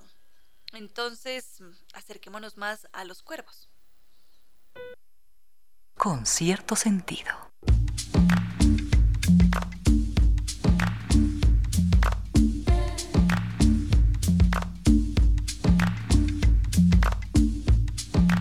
Por acá nuestra querida amiga Eli dice que nos está escuchando ahora desde el auto y que está bastante entretenida escuchando estos datos sobre los cuervos. Como les decía, son unos seres impresionantes. Casi siempre los hemos tenido asociados a una parte sombría, temerosa, pero cuando nos damos cuenta de cómo son en realidad, cómo ellos manejan su vida, cómo interactúan también con los seres humanos, tal vez esa perspectiva nos cambie totalmente. Y en el caso de los cuervos, mmm, tengo la sensación de que son las culturas nórdicas ellos tienen un mito sobre la creación que está asociado a los cuervos. Uno de esos mitos cuenta la historia de cómo un cuervo decidió, crear a toda la humanidad porque tenía ganas de tener un compañero de juegos. Díganme si es que esto no es magnífico y de alguna manera nos quiere decir que hace mucho tiempo atrás esos pueblos de antaño se dieron cuenta de que los cuervos le dedican buena parte de su tiempo al juego principalmente los que son más jóvenes. Para identificar estas conductas de juego, podríamos ver de repente a un cuervo que recoge ramitas, vuela con esas ramitas, luego las tira y las agarra en el aire o se cuelga mm, boca abajo y empieza a sujetarse con un pie de alguna ramita y sostiene el juguete o sostiene la comida y la bota, se para de cabeza, le, la pasa del pie al pico y así sucesivamente a veces juegan con, con pelotitas, con diferentes objetos que se encuentran por allí regados, dispersos en su entorno más cercano. Y es muy curioso ver cómo ellos juegan solos o acompañados. En alguna ocasión se había observado a una docena de cuervos que se iban hasta, hasta la parte alta de una orilla y todos se iban rodando en, vamos a decir, en una especie de ramita y, celebraban con sus, con sus grititos, con sus graznidos, iban celebrando eh, como una señal de regocijo, más o menos. Y esta es quizás una forma de diversión que ellos tienen. Es magnífico encontrarse con estos detalles porque no es uno solo, son varios los ejemplos de una conducta lúdica, un juego, una conducta que está presente en diferentes animales. Es más, hoy día me saltó una noticia, no terminé de leerla, entonces no puedo compartir el estudio, pero era sobre los abejorros y cómo se está descubriendo ahora que los abejorros juegan. Entonces cada vez nos deslumbran mucho más los animales. Y para, para jugar, como ya lo habíamos mencionado en, en otro momento en este programa, uno tiene que tener tiempo tiene que tener bienestar para dedicarse a una actividad que no aporta algo para la supervivencia. Si bien es cierto, ciertos juegos nos pueden preparar, pueden dotar de ciertas habilidades para que uno termine mm, por ser más ágil o más rápido al cazar una presa, pero normalmente el juego es simplemente por puro placer, por puro gusto, por ese regocijo, por compartir con los otros o por compartir con uno mismo. Y esto es algo que pasa con los cuervos. Vamos a ir con algo de música y continuamos. Muchas gracias siempre por sus mensajes. Antonio Burbano está disfrutando de, de, Pink Floyd. Imagino que también muchos de ustedes, porque sé que son fans, que les gusta mucho Pink Floyd, muchísimas gracias por estar cada tarde. Ustedes son el motor diario de este espacio. Gracias también a Andrés, que está maravillado con los cuervos. Mm, y justamente ahora había elegido a los cuervos para contar estas curiosidades porque sabemos todos que las especies son distintas, se comportan de diferente manera, tienen sus particularidades, características. Y lo lindo de los cuervos es que son extremadamente curiosos se implican en todas las actividades y por ese motivo hay tanta información sobre ellos. Es muy fácil trabajar con cuervos, estudiarlos, porque si es que algo les parece interesante, ellos inmediatamente participan y eso facilita, por supuesto, a los diferentes em, estudios que se realizan con aves. Por supuesto que hay muchos otros ejemplos de otras aves mm, que podríamos compartir mm, más adelante, quizás para no centrarnos únicamente en, en aves, pero en todo caso, lo importante aquí es, saber que hay otros animales que también juegan, que se divierten, que son traviesos, que hacen bromas, que se pueden pegar de una silla o de un pelo para jugar. Díganme si es que esto no es verdaderamente magnífico. Los invito a interactuar a través de redes sociales, Facebook con cierto sentido, Twitter arroba Reina Victoria e Instagram arroba Reina Victoria 10. Muchísimas gracias. Voy a seguir revisando sus mensajes y ya enseguida continuamos. Más mensajes, más temas. Por acá me dice, mm, ¿dónde está? Pat del Pozo envía un video precisamente de un pájaro que descubre que las pelotas de golf rebotan en el cemento y el pájaro se pone a jugar, a repetir una y otra vez esta actividad porque la encuentra divertida. Entonces esto es eh, precioso definitivamente. Y también nos escribe nuestra querida amiga Zoila que dice que nos está sintonizando a través de www.radiolavida.com. Muchísimas gracias a quienes nos escuchan a través de las diferentes plataformas, de redes. Mm, magnífico. Tenemos más temas, quizás algo sobre el lenguaje. ¿Por qué no? Me preguntan si es que podemos explicar algo sobre el uso del apóstrofo. Seguro que sí nos da el tiempo, doctor Córdoba. Un comentario más. Vamos enseguida con esto. Entonces, brevemente, el uso del apóstrofo. Primero, un apóstrofo es esta especie de, ¿qué podríamos decir? Coma en la parte alta, sí, como una colita, una comita en la parte alta, que sirve para marcar la supresión de sonidos entre palabras que, mm, que están contiguas, que están juntos. Entonces, podríamos escribir este plato es pa mí. Y la pronunciación de ese pa no afecta a la pronunciación de ese mi. Por lo tanto, no hay que utilizar el apóstrofo. No es necesario. Pero si es que decimos echa pa allá, en esa frase sí que es necesario utilizar el apóstrofo porque están entrelazadas y se pronuncia como una sola porque hay una doble, doble vocal. Es allí cuando aparece el apóstrofo, cuando es correcto escribirlo. O si no, podríamos decir, mm, vamos para arriba.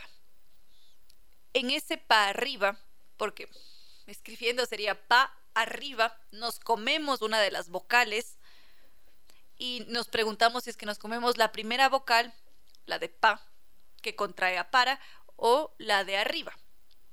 Y lo que nos dice la academia es que depende de la norma a la que queramos apegarnos. Hay la RAE que nos dice que lo correcto escribir, es escribir pa'lante, por ejemplo, o para arriba, comiéndose la primera vocal, y el apóstrofo está allí presente, por supuesto.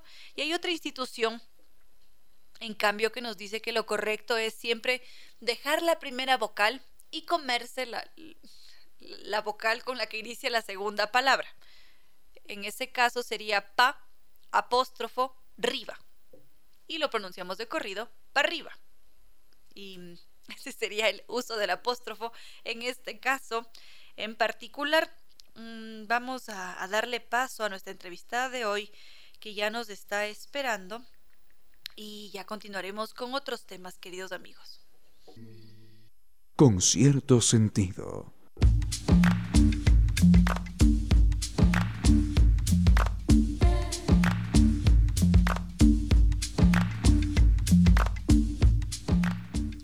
Celebramos las diferentes artes en este espacio y en esta ocasión le vamos a dar mm, la cabida al séptimo arte y además a una iniciativa preciosa que la hemos venido siguiendo desde sus inicios, un festival que ha crecido, que cada vez se expande más y más en este país y que es necesario además. Hoy día nos acompaña Virginia Sotomayor, ella es directora del Festival X, Festival de Cine Feminista, y está aquí para contarnos su historia, darnos toda clase de detalles. Bienvenida a este espacio, Virginia. Muchas gracias por el espacio. Eh, por favor, este siempre va a ser su espacio, como conversábamos justamente tras micrófonos. Ustedes han estado aquí desde que empezaron. Así es. ¿Cuánto tiempo desde ese entonces? Bueno, la primera edición fue en el 2019, fue totalmente presencial y luego en el 2020 llegó la pandemia, así que nos cambiamos a totalmente virtual. El año pasado ya tuvimos unas pocas funciones presenciales, pero este año volvemos con funciones presenciales por completo en Quito, Cuenca, y mantenemos la versión virtual porque nos dimos cuenta que nos permite, que es una ventaja, ¿no? Como nos permite llegar a más ciudades del Ecuador, a la gente que tiene acceso a Internet, y de esa forma tenemos también un, mayor alcance. ¿Y son solamente personas del Ecuador o si es que hay algún ecuatoriano que esté en el extranjero y diga, yo me muero de las ganas de ir, pero no puedo? Puede acceder? No, sería increíble, oh. pero lastimosamente por el tema de negociación de derechos de las películas, nos piden, eh, nos exigen básicamente que eh, se geolocalicen solamente para Ecuador. Bueno, pero igual tenemos una cobertura bastante amplia. Sí. ¿Cómo va a desarrollarse el festival de este año que arranca mañana? Sí, empezamos mañana con una función inaugural al aire libre en Quito. Es en la Plaza Gabriela Mistral. Eh, vamos a proyectar una película hermosa que se llama Mija. Es súper, em, como con mucha música, súper emocionante y además tenemos un par de sorpresas. Entonces la noche va a estar increíble. Después tenemos funciones diarias del 9 al 13 de noviembre en el 8 y medio y en la Cinemateca de la Casa de la Cultura Ecuatoriana. Y a la vez, al, el 10 de noviembre empezamos en Cuenca, vamos a tener cuatro funciones del 10 al 13 de noviembre en la Alianza Francesa y en la antigua Escuela Central con funciones al aire libre. Y además, como te contaba, vamos a tener esta versión virtual que va a estar activa del 9 al 20 de noviembre. Eh, se pueden conectar a cualquier hora desde cualquier parte del Ecuador. Hay 13 películas virtuales. Y otra cosa que tenemos que es una novedad de este año eh, son nuestras sedes satélite. Te contaba que hemos hecho una alianza con centros culturales, cineclubes, centros comunitarios alrededor del país que van a organizar funciones presenciales. Estamos como en 10 provincias, si no me equivoco, y ha sido muy lindo porque hemos logrado como unir fuerzas con otras personas, con otras organizaciones y de esta forma llevar el festival a más lugares del Ecuador. Vamos a estar desde el sur, en, Loja, Cariamanga, Zamora, Yanzasa, arriba en Tulcán, vamos a estar por Guaranda, Riobamba, Esmeraldas, Napo, bueno, como de verdad hemos logrado un alcance y estamos más amplio, digamos, y estamos súper contentas por eso. ¿Cómo no? Si es que es una red gigantesca. ¿Y qué es lo que nosotros tenemos que hacer como espectadores? ¿Hay que registrarse? ¿Existen pases? ¿Cómo funciona? Eh, bueno, para Quito la función inaugural, como es al aire libre, es gratuita. Eh, después en el 8 y medio y en la Cinemateca varían los precios de acuerdo a la sede, pero hemos creado un pase que se llama Pase X, con el que por 20 dólares puedes entrar a todas las funciones en las dos sedes, excepto la función de clausura, que es una función especial, y su entrada general cuesta 5 dólares. Todo esto está en nuestra página web de cómo comprar, eh, los costos de cada sede están en festivalx.com. Después en Cuenca todas las funciones son gratuitas y en, la versión virtual nosotras juntamos, son 13 películas, pero las juntamos como en 6 funciones virtuales, digamos, que es un cortometraje más un largometraje. Si quieres ver una función virtual te cuesta 5 dólares, pero también tenemos un pase que se llama Violeta, con el que por 15 dólares accedes a las 13 películas del 9 al 20 de noviembre. Es un lujo, es un verdadero regalo. hemos tratado, hemos tratado de bajar los precios para que puedan ser más... Se hace eh, mucho más accesible. exactamente, ajá. es precisamente la idea, si podemos disfrutar de estas diferentes iniciativas culturales que se gestan aquí. Digamos. Así es, así es. Mm, más preguntas. Mm, el porqué del nombre. Festival X. bueno, con, con Steffi, Estefanía Regui, que es la otra directora del festival, las dos lanzamos un montón de ideas, investigamos, bueno, fue así como todo un trabajo creativo ahí. Y finalmente decidimos ponerle X porque la X se usa mucho para en el lenguaje inclusivo y nuestra intención es que la gente eh, sepa comunicar que el Festival X es para todas las personas. Eh, si bien es un festival de cine feminista, no es solo para feministas, no es solo para mujeres, es para todas las personas que quieran conocer las distintas realidades que viven mujeres y niñas en Ecuador, en el mundo, que quieran cuestionarse, que quieran reflexionar, que quieran aprender sobre feminismo, sobre derechos humanos em, y sobre todo que, que tengan esta intención como de cada persona aportar, poner su granito de arena para disminuir la, los índices de violencia de género en el país, ¿no? Esto es algo sumamente importante y las alarmas ya vienen sonando desde hace algún tiempo atrás. Ahora, sobre la selección de películas, ¿cuáles son los criterios que ustedes utilizan para justamente entregarnos esto es lo que vamos a ver este año? Ajá, bueno, eh, vemos una cantidad increíble de películas, sobre todo la programadora que se llama Naís Córdoba Páez, eh, porque por ejemplo este año por convocatoria entraron aproximadamente 160 películas. Adicionalmente, eh, Estefanía, Naís y yo estamos todo el año buscando en otros festivales internacionales películas que creemos que podrían funcionar, ¿no? Entonces, Anaís ve todas, las va filtrando, un poco haciendo una preselección, Estefanía y yo vemos todo también y después elegimos las películas que consideramos que hablan, primero que eh, se crea una selección que tenga una diversidad de temáticas. Entonces, por ejemplo, este año hay películas sobre migración, sobre influencers, sobre mujeres indígenas, eh, sobre cuidado, sobre maternidad, como es muy amplia la, son los temas. Y además también cuidamos mucho, por ejemplo, que si está retratando a una persona que ha vivido violencia, que no la revictimice. Eh, cuidamos que las películas no refuercen estereotipos de género, como estas ideas de cómo, entre comillas, deberíamos ser las mujeres, sino que sea más real, de mostrar que somos diversas, somos súper distintas, ¿no? Eh, y así como que, bueno, hay algunos criterios, nosotras nos reunimos semanalmente y conversamos y conversamos sobre cada peli, para, porque tenemos mucho cuidado en que además de la calidad, porque este año además hemos logrado traer películas que han estado en, en ITFA, que es el festival de cine documental más grande del mundo, que han estado en Cannes, en el Festival de Berlín, en Vision Surreal en, en Suiza, em, pero además que obviamente haya buena calidad cinematográfica, también un mensaje poderoso y que sea cuidadoso con sus personajes. Es decir, que es una labor titánica de todo el año y muy minuciosa. Sí, sí, somos súper cuidadosos. Agradecemos porque allí está la calidad, por supuesto. Recordemos todos esos detallitos para poder disfrutar de este Festival X que inicia mañana.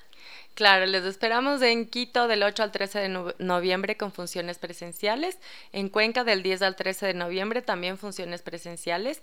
Eh, la versión virtual está disponible del 9 al 20 de noviembre. La, toda la información está en www.festivalx.com. Ahí está el menú cuarta edición y pueden encontrar información sobre las sedes con sus direcciones, costos de entradas, el pase X, el pase violeta, X virtual, horarios, película. Me encanta, todos los detalles, todos están allí. Todo está ahí. Magnífico, querida Virginia, muchísimas gracias, felicitaciones, siempre adelante y que el festival siga creciendo y expandiendo. Muchas gracias a ti. Con cierto sentido.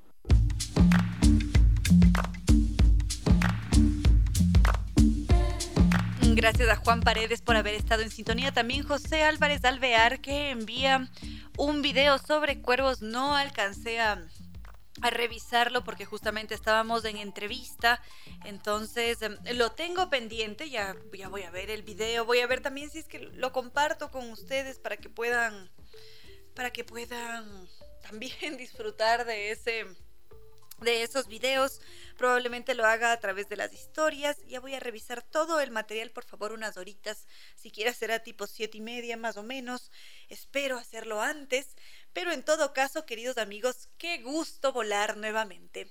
Qué gusto arrancar una nueva semana con ustedes, que sea lunes 7 de noviembre después de un largo festivo y que todos nos encontremos, que todos logremos mm, conectarnos a través de la radio, a través de las redes sociales, a través de las diferentes páginas para sintonizar la radio vía online. Es muy grato y espero nuevamente mañana contar con todos ustedes porque recuerden que son copilotos y son también el motor que hace que este vuelo de música y palabra sea posible. Gracias por mantener sus interacciones. Nuevamente repito estas redes sociales para que podamos seguirnos, para que interactuemos. Ustedes me cuentan su vida, me cuentan mm, qué quieren escuchar en el programa. Las redes sociales, Facebook con cierto sentido, Twitter arroba Reina Victoria DZ, Instagram arroba Reina Victoria 10 y TikTok arroba Reina Victoria 10. O si no, simplemente ponemos en el buscador Reina Victoria 10 o con cierto sentido y seguramente allí van a aparecer estas diferentes redes sociales. Muchísimas gracias nuevamente. Gratitud al doctor Córdoba en Controles que nos ha entregado una estupenda selección musical. Y con esto, así también agradecer a nuestros queridos auspiciantes, Zambi Tours, Nova Técnica, NetLife, Restaurante Costa Sierra. Y con eso no queda más que decirles que no fue más por hoy, que los quiero mucho y que mañana martes volvemos a volar.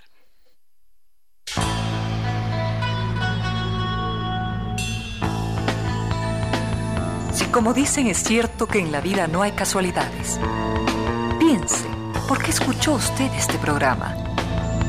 Tal vez escuchó aquello que necesitaba o tuvo la sospecha de esa luz dentro de su propio ser. Una gota de agua, un corazón que late, una semilla en su memoria, un remanso en medio de sus prisas, una voz que aliente su esperanza, una pluma para sus alas. Algo de eso hemos querido ser. Aquí en concierto sentido con Ramiro Díez. Y Reina Victoria Díez.